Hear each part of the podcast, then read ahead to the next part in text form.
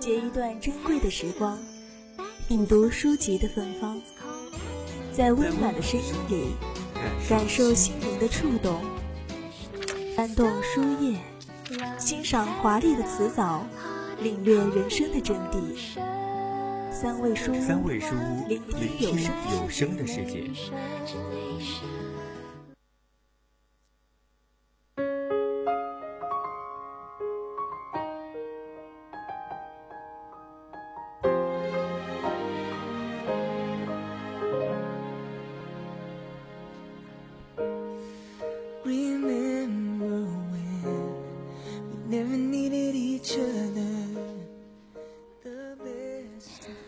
大家来到侧耳倾听最后一个板块——三味书屋。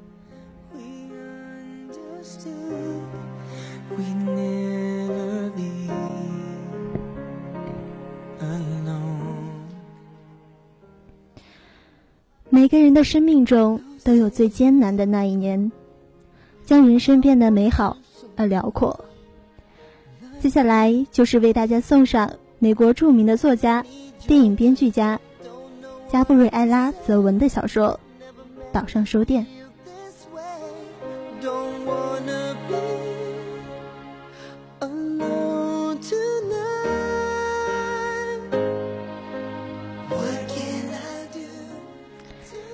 首先，还是要向大家介绍一下岛上书店的内容简要。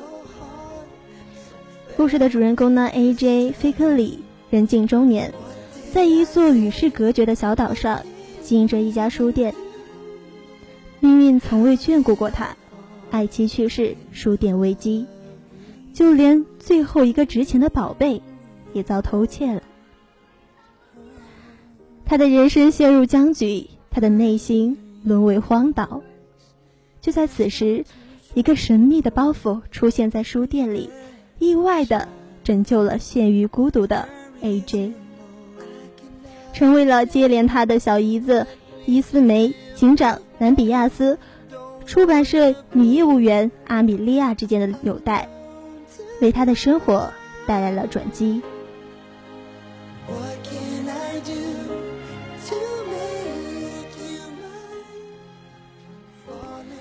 没有谁是一座孤岛，每本书都是一个世界。小岛上的几个生命紧紧相依。走出了生命的困境，而所有对书和生活的热爱都周而复始，愈加汹涌。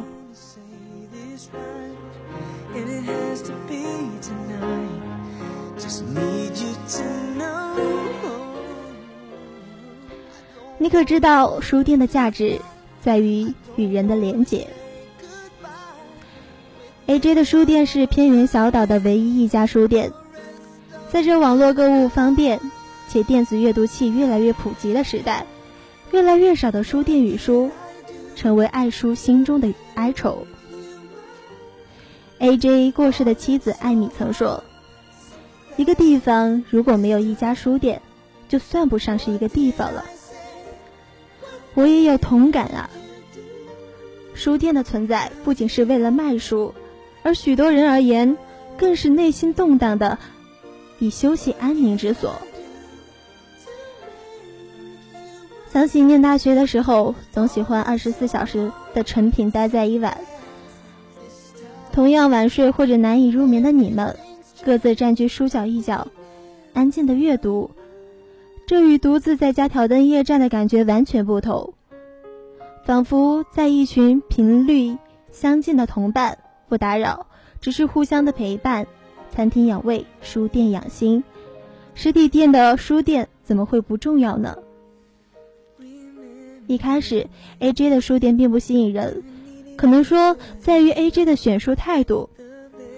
他只选自己偏好的文学类型，最喜欢短篇小说，对妇女类、青少年类、儿童绘本类都不屑一顾，勉强会进一些畅销书。他既烦恼书店不赚钱，却又对一般人感兴趣的书。嗤之以鼻，学书如做人，由此可见他多么的目中无人。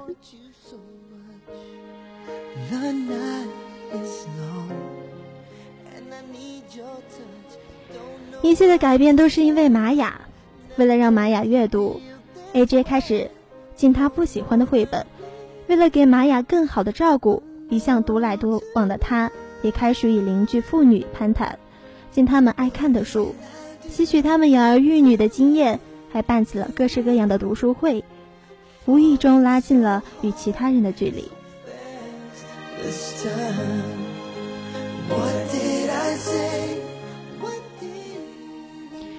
书店的存在，让他更好的照顾女儿以外，也为他带来了爱情的第二春。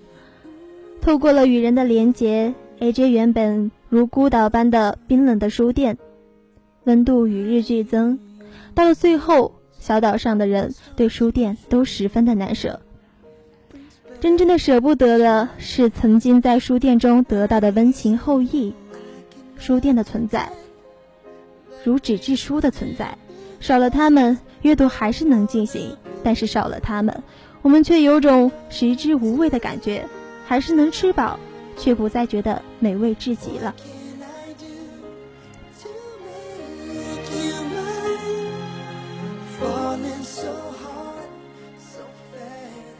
我想原因就在于我无法形容阅读电子书的感觉。电子书没有触感，也没有书香，即便文字依旧，还是少了阅读时的重要的情怀。喜欢玛雅小时候对纸质书的形容，他说：“爸爸的香皂、青草、大海、书房里的餐桌和奶酪。”那是真实接触后才有的鲜活的感受吧。如果有一天所有的书店都被网络书店取代，不再有书店可逛，那么我一定会非常的失落。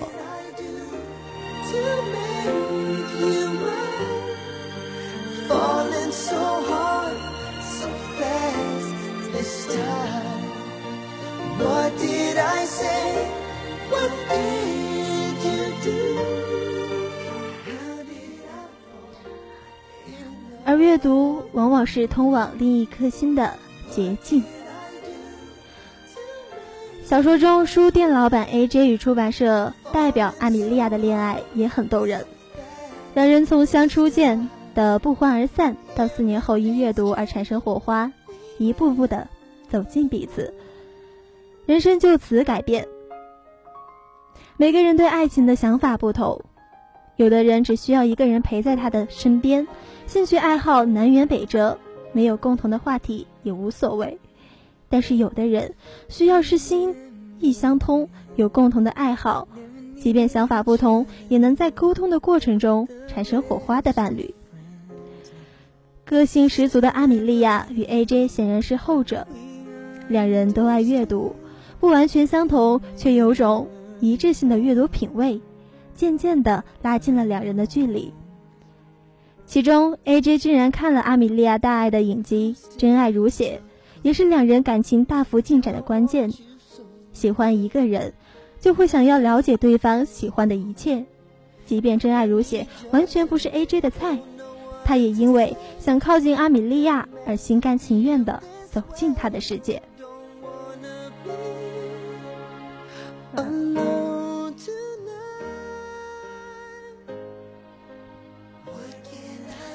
阅读一本书的时候，我想你也同时读。我想知道阿米莉亚对这本书有什么看法。我想让你成为我的，我可以向你保证，有书有交流，还有我的全心全意。一直觉得最持久的爱情，是深爱一个人的心，而阅读是通往另一颗心的捷径。两人并肩同行之后，一起往前走。途中会遇见不同的景色，会意想不到的人和事，情况有时好，有时坏，却希望陪在身边的人始终是你。如果能在一起走到尽头，是前世修来的福气；如果不能，也只能是常态。至少在彼此心中，是永恒的存在。